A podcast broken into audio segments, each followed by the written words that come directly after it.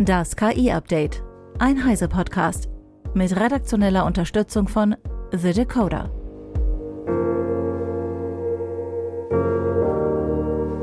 Hallo, ich bin Isabel Grünewald und dies ist unser Deep Dive zum Wochenende. Wie funktionieren eigentlich neuronale Netze und Transformer und all das, was am Ende dafür sorgt, dass ChatGPT und Co. unsere Fragen in natürlicher Sprache verstehen und beantworten? Heute werfen wir mal einen Blick unter die Haube der künstlichen Intelligenz. Dazu habe ich mir Pitt Noack ins Studio geholt. Er hat schon öfter für die CT oder Heise Online übers Coden, Programmieren oder künstliche Intelligenz geschrieben. Jetzt ist im Rheinwerk Verlag bereits die zweite Auflage seines Buches Künstliche Intelligenz verstehen erschienen, das er gemeinsam mit der Künstlerin und Illustratorin Sophia Sanner geschrieben hat. Und heute erklärt Pitt mir und euch, wie genau generative KI funktioniert.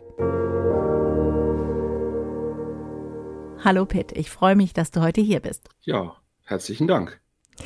Pitt, du bist eigentlich Künstler, gibst aber auch Programmierworkshops, unterrichtest Coden und hast jetzt auch noch ein Buch über künstliche Intelligenz geschrieben. Wie passt das alles zusammen? Ja, das ist eine sehr gute Frage. Ähm, ich bin das, was man vielleicht als Universaldilettant mit einigen vertiefenden Spezialkenntnissen bezeichnen könnte. Also ich habe in meinem Leben sehr viele sehr unterschiedliche Dinge getan und gelernt.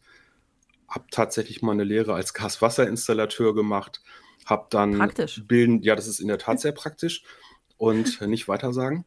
Und dann habe ich äh, äh, sehr viel im Kulturmanagement war ich unterwegs, habe Medien- und Soundkunst gemacht und das dann tatsächlich auch studiert äh, an der Habikan Braunschweig und bin tatsächlich durch das Interesse an Sound und Musik überhaupt zum Programmieren gekommen.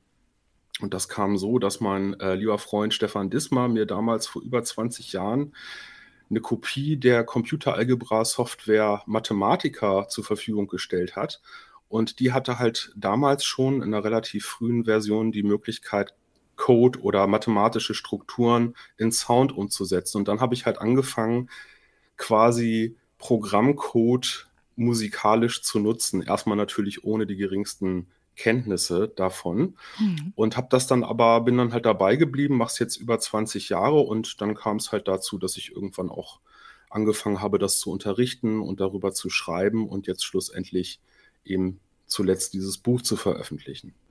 Jetzt ist ja künstliche Intelligenz etwas, was wahrscheinlich für die breite Masse erst so seit einem Jahr äh, wirklich angekommen ist im Alltag durch die generative KI. Du hast dich aber schon länger damit beschäftigt, denn die erste Auflage deines Buches kam ja noch bevor oder zeitgleich mit der Veröffentlichung von ChatGPT raus, ne? Ja, tatsächlich war es, glaube ich, wirklich dieselbe Woche. Das hat dem Buch natürlich ganz gut getan und sehr viel Aufmerksamkeit generiert. Und man kann tatsächlich sagen, also die ersten generativen Anwendungen gab es ja schon länger. Also dieses Google Deep Dream, das hat auch relativ viele Menschen schon fasziniert. Das war ja auch ein frühes generatives Verfahren. Mhm. Aber in der Tat, äh, KI war lange Zeit durchaus ein relevantes Thema, aber eher doch so ein kleines Nerd-Nischenthema. Und erst seitdem im Prinzip jeder interessierte Mensch äh, sich dabei OpenAI ähm, oder jetzt bei Midjourney oder so anmelden und da Prompts eingeben kann, um Bilder oder Texte zu generieren, ist es natürlich richtig explodiert und hat eine wahnsinns äh, öffentliche Aufmerksamkeit generiert eben. Ne? Mhm. Bevor wir in diese ganze innere Maschinerie quasi bei künstlicher Intelligenz einsteigen, ähm, damit fängst du auch an in deinem Buch mit dem Begriff Intelligenz. Ja. Für wie intelligent hältst du denn eigentlich KI? Tatsächlich bin ich mit dieser Begriffsdiskussion relativ häufig konfrontiert. Also wenn ich Vorträge halte oder Workshops gebe, wird diese Frage immer gestellt. Und tatsächlich halte ich den Begriff der Intelligenz für ähnlich schwierig zu definieren oder unscharf wie zum Beispiel den Begriff der Kunst. Ja, mhm. also es gibt ja gleich eine ganze Fülle von Definitionen, die versuchen alles, was wir intuitiv als äh, Kunst oder eben als Intelligenz verstehen, irgendwie zu fassen. Und es ist gar nicht so leicht. Mhm. Und ich, ich, ich persönlich benutze sozusagen diesen Begriff künstliche Intelligenz ein bisschen naiv, äh, in dem Sinne, dass wir einfach wissen, was damit gemeint ist. Also es, wenn zum Beispiel ein, ein Computerprogramm einen sehr guten Schachspieler oder einen sehr guten Go-Spieler schlagen kann, mhm. dann nennen wir das einfach künstliche Intelligenz. Und ich verwende diesen Begriff eben genau so, nach dem Motto, I know it when I see it. Äh, mhm. Ich habe keine allgemeingültige Definition von Intelligenz zur Hand, möchte aber eine Sache zu bedenken geben. Mhm. Und zwar diese, diese KI-Anwendungen, die gerade so viel öffentliche Aufmerksamkeit äh, auf sich ziehen, zu Recht, die basieren ja alle auf Trainingsdaten. Mhm. Und diese Trainingsdaten sind ja irgendwann mal in der Regel von Menschen erzeugt worden. Natürlich gibt es auch Messdaten oder Sachen, die von Maschinen generiert werden. Und äh, wenn wir von Intelligenz sprechen, also so auf einer philosophischen Ebene, mhm. dann denken wir ja eigentlich, dass es damit irgendwas etwas sehr Allgemeines ist, was vielleicht auch jenseits der menschlichen Existenz eine Bedeutung hat. Was wir ja zum Beispiel daran sehen, wenn wir über die Frage sprechen, ob es intelligentes Leben im All gibt. Mhm. Ja? Aber die Intelligenz, mit der wir es hier zu tun haben, in der Form von ChatGPT, ist ja eigentlich ein Reproduzieren von durch Menschen hervorgebrachten Strukturen. Mhm. Und das ist etwas höchst Spezifisches. Ja. Das heißt, eigentlich ist Intelligenz ein bisschen ähm, eigentlich ein schwieriger oder ein fehlleitender Begriff in Bezug auf das, was diese Maschinen da tun? Er ist zu Recht umstritten, das würde ich mhm. tatsächlich sagen, aber er hat sich einfach etabliert. Okay. Und ich mache da jetzt kein großes Fass auf wegen dieses Begriffs. Ich verstehe tatsächlich die Kritik daran, mhm. aber mir geht es persönlich in meiner Vermittlungsarbeit oder wenn ich schreibe oder unterrichte oder ein Tutorial entwickle, geht es mir nicht so primär um diese Frage, sondern man kann es eigentlich runterbrechen auf künstliche Intelligenz beschreibt Anwendungen, die in der Regel auf Computern laufen, mhm. die etwas tun, von dem wir mal gedacht haben, dass dafür menschliche Intelligenz notwendig ist. So könnte man es vielleicht sagen, ist so ein bisschen um, um zwei Ecken diese Definition, aber so könnte man es sagen. Und dann könnte man ja weiter sagen, dass intelligent alles ist, was Maschinen nicht können. Hm. Und dann sind wir in der Tat auf so einem Rückzugsgefecht. Also dann verändert sich ja das, was wir mit ja. Intelligenz meinen, wenn wir das so kritisch sehen wollen. Hm. Okay, dann bleiben wir bei der relativ unkritischen Anwendung von künstlicher mhm. Intelligenz. Wo ist der große Unterschied zwischen der, ich sage jetzt mal, normalen künstlichen Intelligenz, die wir alle schon seit Jahren kennen, zum Beispiel in irgendwelchen Google-Algorithmen, die mir die besten Suchergebnisse raussuchen, im Gegensatz zu generativer künstlicher Intelligenz? Wie unterschiedlich funktionieren diese beiden Arme der künstlichen Intelligenz? Die wichtigste Unterscheidung ist, äh, dass wir einmal Verfahren haben, die sehr stark auf einer Formalisierung aufbauen, die auf von Menschen eingegebenen Daten oder Regeln basieren. Mhm. Also wenn wir beispielsweise ein, ein Begriff, den man heute nur noch selten hört, die sogenannten Expertensysteme, also ein frühes Anwendungsfeld von KI war, dass tatsächlich dann die sogenannten Experten und auch Expertinnen versucht haben, ihr Wissen über ein bestimmtes Gebiet, ob das jetzt etwas Ingenieursmäßiges ist oder ein medizinisches oder ein juristisches Problem, mhm. sozusagen ihr Wissen in einem, in einer Art formalisierten Sprache in einen Rechner einzugeben, damit dann sozusagen der Rechner mit Hilfe dieser, dieser Wissensfragmente und dieser Regeln äh, selber Entscheidungen treffen kann, genauso wie ein Experte oder eine Expertin. Mhm. Und das ist halt, es gibt den Begriff der symbolischen KI. Ich, ich bin mit diesen ganzen Begriffen äh, gar nicht so glücklich, aber das ist mhm. ein entscheidender Punkt. Wir haben dort Expertinnen, Experten, Menschen, die halt Regeln eingeben in ein sehr stark formalisiertes System, was dann selbstständig arbeitet. Und die KI und diese Strömung gibt es auch nicht erst seit 10 oder 20 Jahren. Das gab es halt auch schon bei sehr frühen Experimenten, schon in den 50er oder 60er Jahren, glaube ich.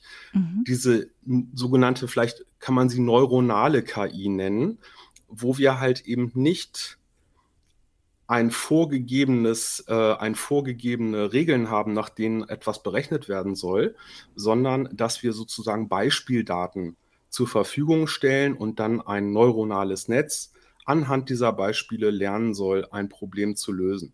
Mhm. Und dieser Unterschied hat sehr weitreichende Konsequenzen.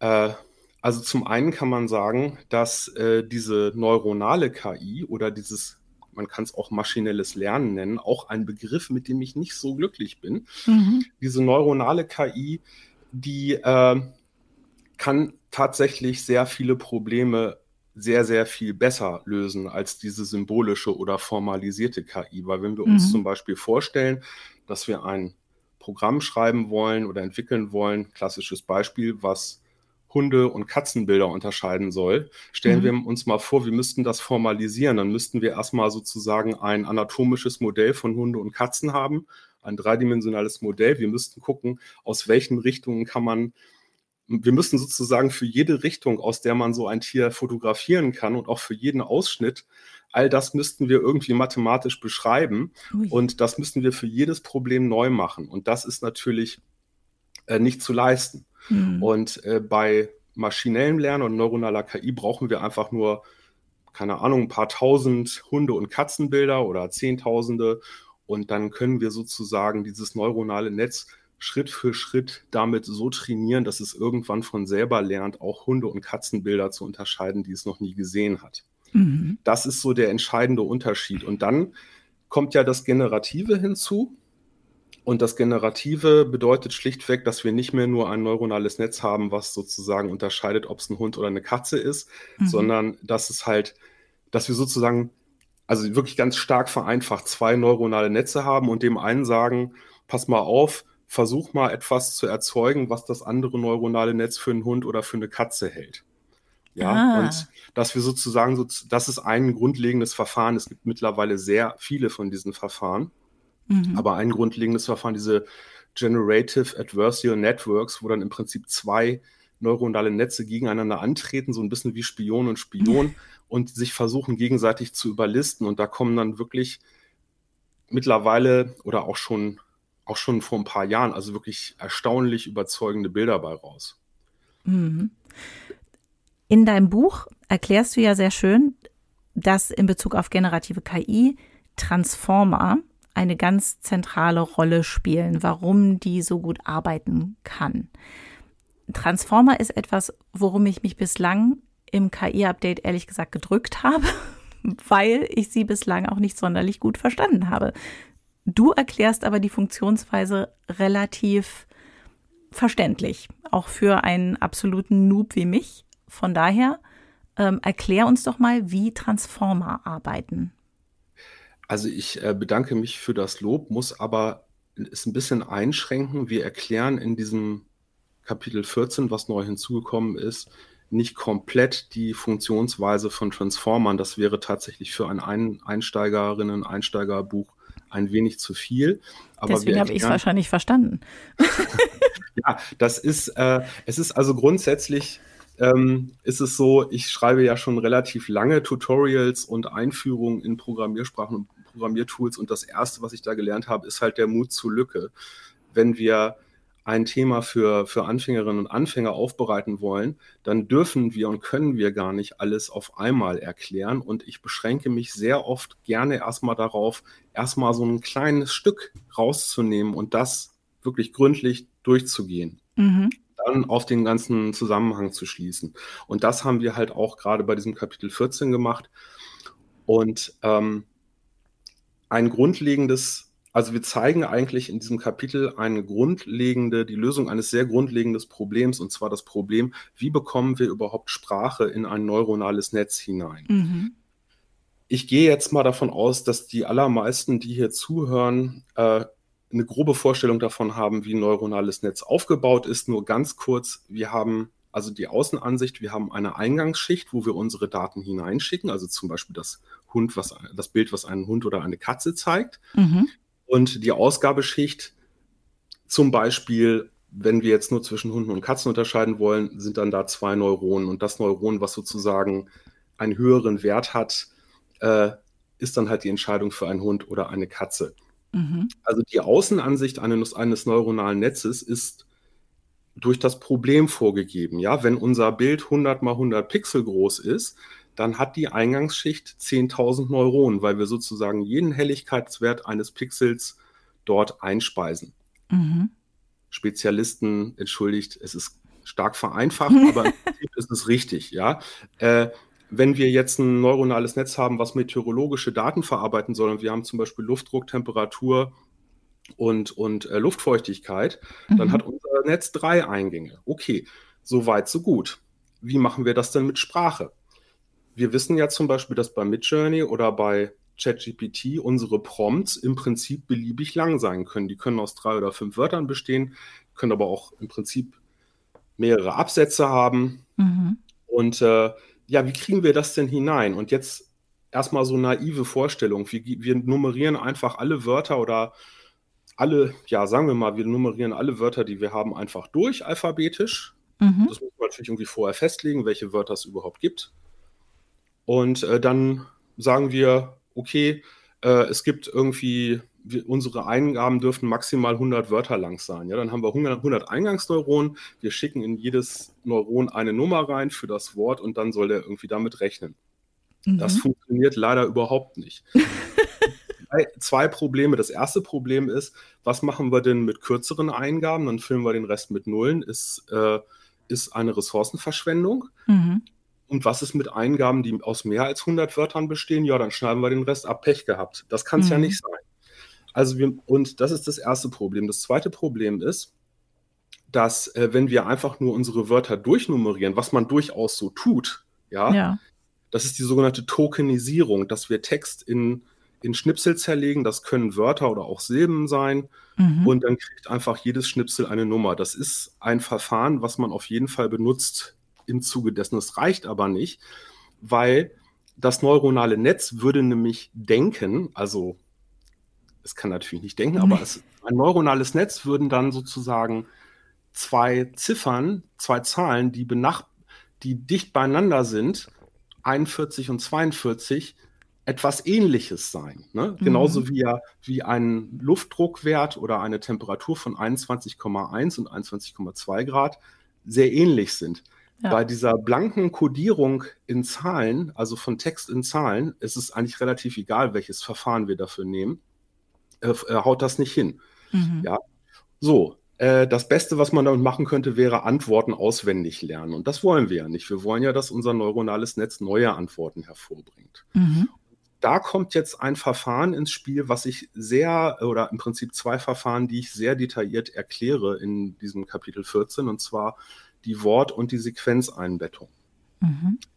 Äh, Worteinbettung bedeutet, dass wir, wir haben einen, einen Raum, stellen wir uns jetzt einfach erstmal einen dreidimensionalen Raum vor ja. und wir können mit Hilfe eines relativ einfach aufgebauten neuronalen Netzes die Wörter so in diesem Raum anordnen, dass dicht beieinander stehende Wörter ähnlich sind, etwas Ähnliches bedeuten, dass beispielsweise in, wenn wir jetzt zum Beispiel Backzutaten, also Wörter, die Backzutaten bezeichnen haben, dass die Wörter in diesem Raum so einen Cluster bilden, also dicht beieinander sind und dass wir mhm. andere, die zum Beispiel Kfz-Werkstatt oder andere Arbeitsgebiete, dass die dicht beieinander stehen. Das heißt, wir, wir kodieren Wörter nicht in einzelne Zahlen, so wie ich das gerade beschrieben habe, sondern im zweiten Schritt dann in Koordinaten. Okay. Und wir, wir bleiben mal beim dreidimensionalen Raum. Also eigentlich sprechen wir in Wirklichkeit von hochdimensionalen Räumen. Das verwirrt aber alle Leute, ja. die keinen guten Mathelehrer hatten. Insofern ja. bleiben wir nur bei drei Dimensionen. Ne? Und das, was ich zuletzt beschrieben habe, diese Gruppierung von Wörtern, die etwas miteinander zu tun haben, die mhm. ähnlich sind, das kann man mit, mit klassischen statistischen Verfahren sehr gut machen. Also das ist nichts Neues. Das äh, gibt zum Beispiel die Assoziationsanalyse oder Warenkorbanalyse, die übrigens auch in dem Buch äh, vorkommt. Mhm. Beschrieben wird sehr, ein, äh, sehr ausführlich. Aber jetzt kommt etwas, was diese Worteinbettungen können, was äh, ganz erstaunlich ist, also finde ich zumindest. Und zwar, die können Beziehungen zwischen Wörtern als räumliche Beziehungen abbilden. Und zwar, wenn wir zum Beispiel die Einzahl-Mehrzahl-Beziehung zwischen zwei Wörtern haben, also zum ja. Beispiel Koch und Köchin, mhm. dann können wir sozusagen den, den Pfeil, also Achtung, Fachbegriff Vektor, mhm. den Pfeil, also ein Ding, ein Vektor, was eine Richtung und eine Länge hat, den können wir sozusagen abstrahieren von diesen beiden konkreten Wörtern Koch und Köchin und können sagen, dieser Pfeil steht für die Singular-Plural, für die Einzahl-Mehrzahl-Beziehung zwischen zwei Wörtern. Mhm. Ja, das muss man jetzt mal, es ist ein bisschen schwierig. Normalerweise kann man sowas sehr gut mit Abbildungen zeigen. Wir sind jetzt hier rein auditiv. Ja. Das kann man, muss man vielleicht mal so ein bisschen sacken lassen oder einfach mal bei Google nach Worteinbettung oder Word Embedding suchen, dann findet man sehr schnell solche Abbildungen, die das zeigen. Mhm.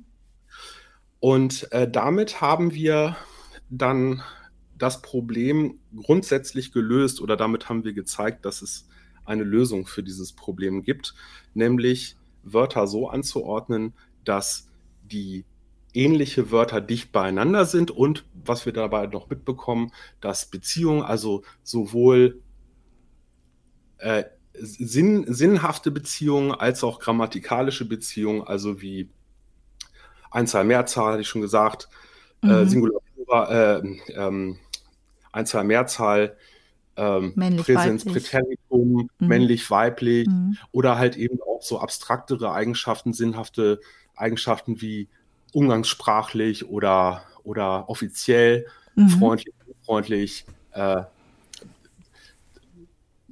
oder stärker und weniger stark, wie weiß ich nicht, wie schimpfen oder äh, murren oder schimpfen mhm. oder oder stinken. Also all solche Beziehungen zwischen Wörtern lassen sich mit einem relativ einfach aufgebauten neuronalen Netz tatsächlich einfach aus Textmaterial, aus Textbeispielen lernen. Okay, das heißt, ähm, wenn ich einen, einen Satz oder so, so ein Prompt in ein solches neuronales Netz eingebe, dann guckt das neuronale Netz, welche der Wörter in meinem Satz in welcher Beziehung zu den verschiedenen Clustern stehen, die da in diesem neuronalen Netz gebaut wurden. Also die Richtung stimmt, ganz mhm. so würde ich es nicht ausdrücken. Äh, tatsächlich sind diese Worteinbettungen eine Grundlage für den nächsten Schritt, nämlich für die sogenannten Sequenzeinbettungen. Mhm. Wir haben für die Worteinbettung ein Beispielprogramm programmiert, wo wir anhand eines sehr einfachen Textvorrats von ungefähr 15.000 selbstgenerierten Texten halt für ein sehr überschaubares Vokabular solche Worteinbettungen berechnet haben. Mhm. Und wir haben dann ein, in einem zweiten Schritt eine, eine Sequenzeinbettung ähm, vorgestellt, wo dann halt eben nicht einzelne Wörter, sondern ganze Sequenzen, Wortfolgen in einem hochdimensionalen Raum abgebildet werden. Also dass man sozusagen jeden Satz, den man reinschickt, eine Koordinate in diesem hochdimensionalen Raum zuordnen kann. Jetzt Werden wir in den Shownotes verlinken, damit sich Leute das mal angucken können. Das ist sehr gut. Die Frage ist natürlich jetzt, wie kommen wir denn von den, Sequen von den Worteinbettungen zu Sequenzeinbettung? Und das ist tatsächlich ein relativ komplexes Verfahren. Wir haben allerdings ein sehr einfaches Verfahren äh, gewählt und zwar wir addieren sozusagen die Koordinaten. Also wir haben eine Sequenz, ja, mhm. und wir gucken, diese Sequenz besteht aus Wörtern und wir mhm. ermitteln erstmal für jedes einzelne Wort die Koordinate, addieren die dann alle, ja, und teilen sie durch die Anzahl der Wörter. Und dann erhalten wir sozusagen eine neue Koordinate, die tatsächlich diese Sequenz in dem hochdimensionalen Raum repräsentiert. Das ist tatsächlich die einfachste Methode, so etwas zu tun. Mhm. Das ist tatsächlich die einfachste Methode, um von einem Wort zu einem Sequenzvektor zu kommen. Mhm. Und sie ist aber tatsächlich schon erstaunlich leistungsfähig. Und wir haben in unserem Beispielprogramm Folgendes gemacht. Wir haben uns eine Person ausgedacht, Katharina Katzenstein, die im Prinzip jeden Tag dieselben Sachen macht, aber mit Variation. Also die wacht auf, macht sich Frühstück, wäscht sich, zieht sich an, fährt zur Arbeit mhm. und so weiter und so weiter. Und wir haben aber für jede dieser Stationen sehr, sehr viele unterschiedliche Variationen generiert. Also dass sie zum Beispiel jeden Tag etwas anderes frühstückt, sich anders anzieht, andere Aufgaben auf der Arbeit erledigt und so weiter mhm. und so weiter. Und wir haben dann aus diesen Sätzen heraus, also haben dann erstmal wieder eine Worteinbettung berechnet und aus den Worteinbettungen dann halt eben Sequenzeinbettungen generiert. Und die haben wir dann sozusagen zweidimensional abgebildet. Also natürlich, wir können keine 20-dimensionalen Cluster drucken, soweit sind ja. wir noch nicht. Aber äh, und es ist tatsächlich so, dass sich diese, diese Punkte, die zu den einzelnen Sequenzen, also die zu den einzelnen Sequenzen, zu den einzelnen Sätzen gehören, sich ganz klar gruppieren in Mittagessen, Frühstück, Aufstehen, Ankleiden und so weiter und so weiter.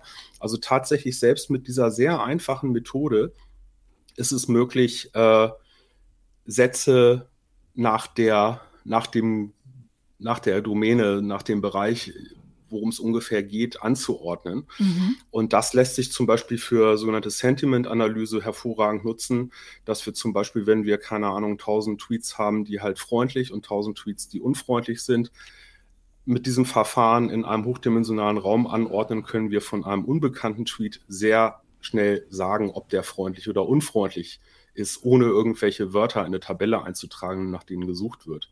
Mhm. Und ähm, und tatsächlich sind die Schwächen dieses Verfahrens natürlich, dass die Reihenfolge der Wörter überhaupt keine Rolle spielt, ne? weil wir, wir addieren ja nur die einzelnen Koordinaten ja. und da spielt ja die Reihenfolge keine Rolle. Da gibt es natürlich äh, avanciertere Verfahren, äh, bei denen dann halt eben auch die Reihenfolge der einzelnen Wörter äh, Einfluss auf den Vektoren hat, auf, den, auf, den, äh, auf die Koordinaten hat. Das zeigen wir aber im Buch nicht. Das ist, das ist ein fortgeschrittenes Thema. Hm. Ja, und da haben wir dann jetzt im Prinzip das Problem, was ich eingangs beschrieben habe, dass wir im Prinzip Texte beliebiger Länge in ein neuronales Netz mit einer festen Anzahl von Eingangsneuronen einspeisen wollen. Das haben wir damit sozusagen prinzipiell gelöst. Und damit erklären wir halt auch, also sehr grundsätzlich erstmal, wie hm. wir Prompts sehr unterschiedlicher Länge in ein Transformer-Modell einspeisen können. Hm.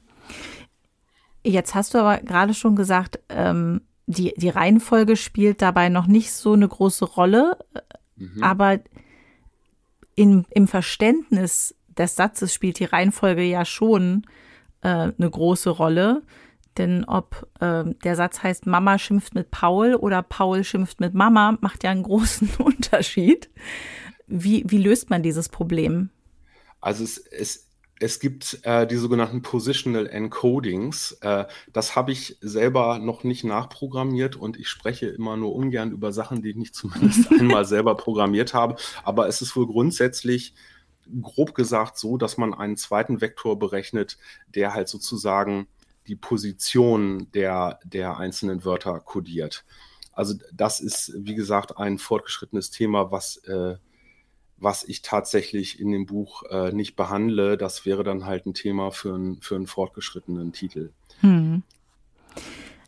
Das heißt, ähm, so ein Transformer, wir haben jetzt viel über Vektoren und über Cluster und über solche Sachen mhm. gesprochen, aber mhm. in so einem Transformer passieren im Prinzip genau diese Dinge, dass er so einen Satz nimmt und transformiert, damit es in so ein neuronales Netz passt und in dem neuronalen Netz den richtigen Platz findet, um dann die Antwort zu geben? Also tatsächlich ist diese Aufgabe, die Eingabesequenz äh, in einen Vektor umzusetzen, mhm. eine sehr entscheidende erste Aufgabe, aber das beschreibt natürlich noch nicht das ganze Game. Also da passieren noch sehr viel, sehr viel mehr äh, Geschichten. Also ich habe im Buch versucht, das so ein bisschen äh, auf Basis eines anderen Beispielprogramms zu erklären. Mhm. Ich weiß jetzt nicht, ob die Sache damit unbedingt einfacher wird, wenn wir hier im Podcast darüber sprechen, aber wir können es ja mal probieren. Wir probieren es einfach äh, mal. Es gibt halt ein sehr klassisches Verfahren, den sogenannten Markov-Prozess. Mhm. Ja, und beim Markov-Prozess äh, geht es im Prinzip darum, wir haben eine, eine Abfolge von Einzelereignissen, ich nenne die jetzt einfach mal Ereignisse, das können ja. zum Beispiel Buchstaben oder Wörter in einem Text sein. Nehmen wir mal an, wir haben, wir haben einen Markov-Prozess, der auf Wörtern basiert, mhm. ja, dann haben wir halt eine sehr große Textmenge und dann lernt der Markov-Prozess diesen Text, indem er einfach guckt, wenn wir zum Beispiel den, einen Markov-Prozess des dritten Grades haben, dann schauen wir uns die letzten drei Wörter an und gucken, welches Wort ist dann als nächstes gekommen. Mhm. Und das machen wir einfach über den kompletten Text. Also wir lassen sozusagen ein Fenster, was vier Wörter breit ist, über den kompletten Text oder über alle Texte laufen, die wir haben und schreiben immer, wenn wir drei Wörter haben, in eine Tabelle sozusagen äh, in eine Zeile mhm. und äh, jedes Wort, was dann danach gekommen ist, in die Spalte dahinter ein. Also wir, wir merken uns sozusagen, welche Wörter aufeinander gefolgt sind. Ah, okay. Und mit Hilfe eines solchen Markov-Prozesses lassen sich halt relativ einfach sehr witzige äh, Texte erzeugen. Also mhm. wenn man mhm. das jetzt auf Buchstabenebene macht, man kann man eindeutig, wenn die Texteingabe Englisch war, äh, eindeutig englischsprachigen Unsinn erzeugen oder es ist eindeutig Englisch, hat aber keinen Sinn. Also der Markov-Prozess kopiert sozusagen bestimmte statistische Eigenschaften des Materials. Mhm. Und tatsächlich, wenn, also wenn der Markov-Prozess dann einen Text erzeugt, dann fangen wir einfach mit irgendwelchen drei Wörtern an und dann guckt er in der Tabelle nach, nimmt eins von den erlaubten Anschlusswörtern, vielleicht ja. noch nach einem Zufallsverfahren, häufigere nimmt er häufiger oder so, wie auch immer, bastelt das an, dann rutscht er sozusagen einen Schritt weiter, hat also er hängt sozusagen das neue, neue Wort an und mhm. nimmt dann sozusagen das neue Wort und die beiden vorherigen als neue Eingabe und läuft halt immer weiter äh, durch dieses ähm, er produziert halt sozusagen so lange Text, bis er keinen Anschluss mehr findet. Mhm. Bis, er, bis er irgendwann an einen Punkt kommt, wo er kein Wort mehr findet, was da dran passt, was ja eigentlich gar nicht passieren darf, wenn wir alles richtig programmiert haben. Mhm. So, und tatsächlich hat dieser Markov-Prozess sehr viel zu tun mit dem, wie jetzt beispielsweise ChatGPT einen Text generiert, weil ja. nämlich auch der ChatGPT baut seine Antworten im Prinzip Wort für Wort zusammen oder Token für Token, kann man auch sagen. Also es ist nicht unbedingt immer, die Einheit ist jetzt nicht unbedingt immer ein Wort. Mhm. Bastelt immer ein Wort ran und nimmt sozusagen die, die, die neue Ausgabe als komplette Eingabe, schiebt es sozusagen auf die Eingabeseite rüber. Und der Unterschied zwischen Markov-Prozessen und den, diesen, äh, haben wir noch gar nicht genannt, das Wort, diese Generative Pre-Trained Transformers, ja die machen das auch so, die machen, basteln das halt auch so Wort für Wort zusammen, ja. Mhm. Und der entscheidende Unterschied ist, dass ein Markov-Prozess immer nur Wortfolgen reproduzieren kann, die er schon mal gesehen hat. Er kann immer nur an Wortfolgen anbasteln, die genau so schon mal vorgekommen sind. Ah. Und ein Transformer wie ChatGPT kann im Prinzip an jede beliebige Wortfolge anschließen und anknüpfen. Es wird immer eine Fortsetzung finden. Also das, die, die Antworten von ChatGPT mögen zwar nicht immer befriedigend sein, aber es wird niemals sagen, wir finden kein vernünftiges Wort, um es anzubasteln. Mhm. Ja? Und da ist tatsächlich diese, dieses Konzept, dass wir halt eben Texte in, in geometrische Koordinaten, in Koordinaten in einem hochdimensionalen Raum überführen, ganz entscheidend. Mhm. Ja? ja? Und du hattest im, Du hattest äh, im Vorfeld einmal mich nach den nach Mehrfachbedeutungen von Wörtern gefragt oder nach Wörtern, die in verschiedenen Kontexten auftauchen. Genau, was ist mit Wörtern? Also ich, ich verstehe das jetzt soweit, dass, dass man bestimmte, also dass ChatGPT quasi besser arbeiten kann, weil es sich an den Clustern bedient und nicht an einem einzelnen feststehenden Wort oder Satz oder ähm, einer einzelnen, einer Inflexion eines Wortes. Ähm, aber wie ist das mit Wörtern, die in ganz vielen verschiedenen Clustern theoretisch auftauchen müssten, weil sie Bezug auf ganz verschiedene Sachen haben, zum Beispiel Druck oder ähm, also sowohl der, der Druck in der Fabrik, wo man Bücher druckt, als auch der Druck in der Luft, als auch der Druck, den man spürt. Ähm, wo findet es dann das richtige Cluster für die richtige Antwort? Also grundsätzlich ist es so, dass dieser, wir können uns ja vorstellen, dass diese Sequenzen, also wir denken jetzt mal gar nicht mehr in einzelnen Wörtern, sondern wir denken in Sequenzen, mhm. die halt eingebettet sind in diesem hochdimensionalen Raum. Und wir können uns das im Prinzip so vorstellen, dass der Kontext eines Wortes, also der Zusammenhang, in dem das Wort steht, den Raum verzerrt, in dem diese Sequenz eingebettet ist. Ja, also wir können ah. uns, wir können uns vorstellen, oder gehen wir doch nochmal zurück zu den, zu den Worteinbettungen. Stellen wir vor, wir haben das Wort Strauß. Mhm. Ja, Und das Wort Strauß kann ja sowohl einen Blumenstrauß äh, bezeichnen, als auch eben diesen flugunfähigen Vogel. Und ja. wir können uns vorstellen, dass wenn sozusagen innerhalb dieser Sequenz, in der das Wort Strauß steht, äh, Wörter stehen, die eher den Kontext Zoo markieren, mhm. sozusagen diese, dieses Wort eher in die Nähe von zooartigen Wörtern verschoben wird. Und bei, äh, wenn es halt um einen ein, eine Geburtstagsfeier oder eine Blumenhandlung geht, wird es vielleicht eher in diese Richtung der Floristik oder des, des Geburtstages verschoben. Ah. Das ist jetzt wirklich sehr, sehr bildlich gesprochen. Aber gut verständlich. Im Grunde genommen ist es tatsächlich das, was dieser Aufmerksamkeitsmechanismus, von dem so viel gesprochen wird, eigentlich macht. Äh, da kann ich vielleicht noch mal so ein bisschen ausholen. Mhm. Äh, unser Beispiel mit diesen Tagen von Kati Katzenstein und diesen Sätzen äh, da ist es ja so, äh, es könnte ja zum Beispiel sinnvoll sein, dass wenn wir die, die Koordinaten der einzelnen Wörter, aus, aus denen eine Sequenz äh, besteht, indem wir die irgendwie gewichten, dass halt zum Beispiel erstmal naiv gesprochen, dass die letzten fünf Wörter eines Satzes vielleicht ein höheres Gewicht haben als Wörter, die vor drei Sätzen im Text standen. Mhm. Oder dass man das so ein bisschen so ausfäden lässt, dass je weiter ein Wort äh, weg ist, umso weniger relevant ist es für die Berechnung des nächsten Wortes.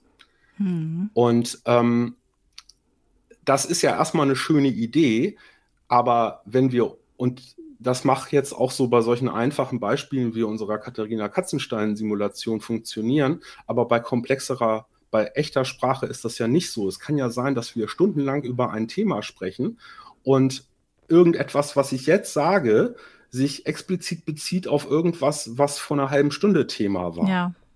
Ja, und das ist ja diese grundsätzliche Kontextbasiertheit von Sprache. Das ist ja nicht nur bei dem Vogelstrauß oder, oder bei, bei dem Blumenstrauß oder dem Vogelstrauß so. Das ist ja im Prinzip bei jedem Wort so, mhm. dass die Bedeutung eines jeden Wortes nicht in dem Wort selber drin steckt, sondern im Kontext. Im, Prinzip, im Kontext, also in, und im Prinzip, also im Prinzip von allen Wörtern, die überhaupt jemals geschrieben und gesprochen worden sind. Also jetzt mal so ganz mhm. extrem sprachphilosophisch äh, auf den Putz gehauen, ja.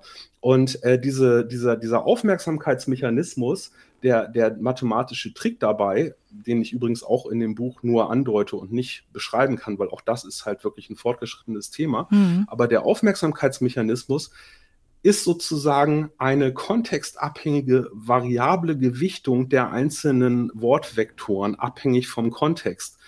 Und was die Sache ja sowohl in der ähm, in, in diesem Zusammenhang als auch in der Sprachphilosophie so kompliziert macht, dass ja jedes Wort wiederum auch einen Kontext bildet für die sie umgebenden Wörter. Ja. Also wir haben sozusagen ein hochgradig selbstbezogenes, äh, rekursives äh, System, ja, sowohl mhm. mit der Sprache als auch mit der Art und Weise, wie Sprache in diesen Transformern halt äh, verarbeitet wird.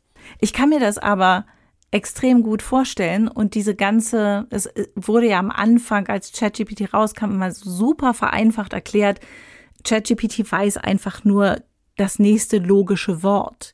Und ich fand das immer relativ schwer nachvollziehbar, weil nach einem Wort wie ist kann ja im Prinzip jedes Adjektiv kommen oder ähm, deswegen fand ich das schwer nachvollziehbar. Aber wenn ich mir das jetzt so in so einem räumlichen Kontext vorstelle und dass ChatGPT eben nicht nur ähm, einzelne Worte aneinander reiht, sondern wirklich diesen ganzen Raum erfassen kann, dann wird mir das verständlicher, warum die Ausgaben so extrem gut sind, aber warum manchmal auch totaler Quatsch dabei rauskommt, weil das einfach irgendwie ins falsche Cluster geraten ist aus Versehen. Also das, was ich eben gerade beschrieben habe, diese Wort- und die Sequenzeinbettung, mhm. das haben wir für das Buch einfach, um es wirklich verständlich zu machen, von Hand nachprogrammiert und in einer wirklich überschaubaren Anwendung dargestellt. Mhm. Es ist dann wirklich möglich, in diesen Clustern herumzunavigieren und die Vektoren zwischen einzelnen Wörtern äh, zu berechnen und die an andere Wörter anzuhängen. Also wirklich diese diese Transformationen und diese Clusterbildung wirklich wirklich bildhaft darzustellen und auch, äh, dass man damit halt herumexperimentieren kann. Mhm. In tatsächlichen ausgewachsenen Transformer-Modellen sind sozusagen diese, diese Wort- und Sequenzeinbettungen in das, in ein sehr viel komplexer aufgebautes Modell integriert, was dann sozusagen als Ganzes trainiert wird. Mhm. Wir haben, wir haben diese Wort- und die Sequenzeinbettung einfach standalone trainiert, um das Prinzip deutlich zu ja. machen. Und dann sozusagen ausgehend von dieser Idee des Markov-Prozesses, der übrigens auch sehr ausführlich in dem Buch gleich in Kapitel 2 dargestellt wird, ausgehend von dieser Idee des Markov-Prozesses hat gezeigt, haha, ist ja ganz schön und gut, aber wie könnte man den verbessern? Und dann gehen wir so schrittweise und stellen uns vor, wie wir diesen Markov-Prozess mit Hilfe von Wort- und Sequenzeinbettungen ähm, flexibler gestalten können. Mhm. Ja? Und das ist zwar dann noch kein Transformer, aber äh, es geht schon ziemlich gut in die Richtung und bringt wahrscheinlich mehr als jetzt Erklärungen, die dann sofort mit dem Aufmerksamkeitsmechanismus anfangen, die man mhm. gar nicht verstehen kann, wenn man nicht weiß, was Wort- und Sequenzeinbettungen sind. Ja. Jedenfalls in einem ausgewachsenen Transformer werden halt diese Strukturen, die ich gerade beschrieben habe, mittrainiert. Mhm. Ja? Äh, mittrainiert dabei ein gutes Anschlusswort zu finden, beziehungsweise noch komplizierter eine, eine adäquate Antwort zu finden, weil diese Frage-Antwort-Struktur, die ChatGPT anbietet, macht das natürlich technisch nochmal komplexer. Mhm. Ursprünglich waren diese Generative Pre-Trained Transformers halt eben Modelle, die tatsächlich einfach ähnlich wie Markov-Prozesse Texte fortschreiben sollen. Mhm. Das erklärt, also jetzt erklärt sich mir auch, warum so wahnsinnig viel Rechenpower gebraucht wird, um sowas zu trainieren. Denn wie lange habt ihr für euer kleines Modell gebraucht, um das zu machen? Also ich habe, wir haben, also wir haben jetzt insgesamt äh, fünf Wochen Code geschrieben und dann ging es eigentlich eher noch darum, die Metaparameter für das Training richtig einzustellen. Also das, das hat jetzt keine besonders große Rechenkapazität gefordert, aber die Beispielsätze bei diesem ersten, die waren halt so sehr konstruiert, sehr einfache Sätze mhm. mit ganz klar definierten Relationen, die wir dann hinterher finden wollten. Das waren vielleicht 15.000 Sätze. Da ging das halt recht flott. Also wie gesagt, eher so die Einstellung, welche Trainingsrate, wie viele Schichten in der verdeckten, wie viele Neuronen in der verdeckten Schicht, solche Dinge. Das hat Zeit gekostet. Äh, aber es ist tatsächlich so, wenn man nicht solche konstruierten Sätze einbetten möchte oder Wörter, hm. ähm, sondern mit realer Sprache äh, arbeiten möchte, da bringt halt nichts, äh, zehnmal mehr Text zu bekommen, um dann ein zehnmal besseres Ergebnis zu bekommen. Dann brauchen wir wirklich gleich ganze Bibliotheken von Text, also unfassbare Mengen von Text und halt eben auch entsprechende Rechenkapazitäten. Mhm. Also ich kann das überhaupt nicht selber abschätzen. Das liegt aber, äh, also tatsächlich natürliche Sprache zu verarbeiten, liegt nicht im Rahmen der Möglichkeiten einer Privatperson, also das from scratch selber zu programmieren und zu machen. Hm. Vielleicht, wenn man das ein bisschen einschränkt, also wenn wir jetzt beispielsweise sagen, wir nehmen jetzt Grimms Märchen, das ist eine interessante Idee, und zwar in allen, in allen Varianten, die es das gibt, ja. Mhm wenn wir so eine begrenzte Domäne haben, da könnte es vielleicht noch eher funktionieren, aber bei der natürlichen Sprache, äh, das können halt momentan nur solche großen Konzerne wie OpenAI oder eben DeepL in Deutschland, die mhm. machen das, die kriegen das ja auch ganz gut hin, aber das ist halt noch sehr weit weg. Ja, und da diese großen Sprachmodelle ja quasi mit dem gesamten Internet mehr oder weniger trainiert wurden, ähm, ja. kann man sich vorstellen, wie, wie weit weg das ist. Es ist äh, tatsächlich, das ist ein Thema, mit dem ich mich gar nicht so äh, beschäftige. Also mich interessiert halt immer rauszufinden, äh, wie etwas funktioniert und es nach Möglichkeit nachzuprogrammieren. Mhm. Es ist tatsächlich so, ich hatte anfangs gesagt, dass ich mit diesem Begriff maschinelles Lernen so meine Probleme habe, weil der so ein bisschen äh, suggeriert, dass der Rechner das irgendwie alles von selber lernt. Ja. ja. Es ist aber so, dass diese Aufbereitung der Trainingsdaten und äh, diese ganzen Tests von, von äh, ChatGPT und vergleichbaren äh, Anwendungen, auch im Zusammenhang damit natürlich äh, Missbrauch zu vermeiden. Da sitzen ja zigtausend Leute dran, die die ganze Zeit Feedback geben und bei, also es ist eben ja nicht so, dass, äh, dass das alles so im, einfach nur, schaufelst einfach nur die Daten rein und der Rest macht es von selber. So funktioniert hm. das halt nirgends, ja. Und insofern ist dieses, äh, dieser Unterschied, den ich am Anfang deutlich gemacht habe, dieses formalisierte von Hand eingeben und das maschinelle Lernen und wofür man halt eben die Trainingsdaten ähm, äh, äh, vorbereiten muss. Es ist doch dann letztlich tatsächlich gar nicht so weit voneinander entfernt, meiner Meinung nach. Hm.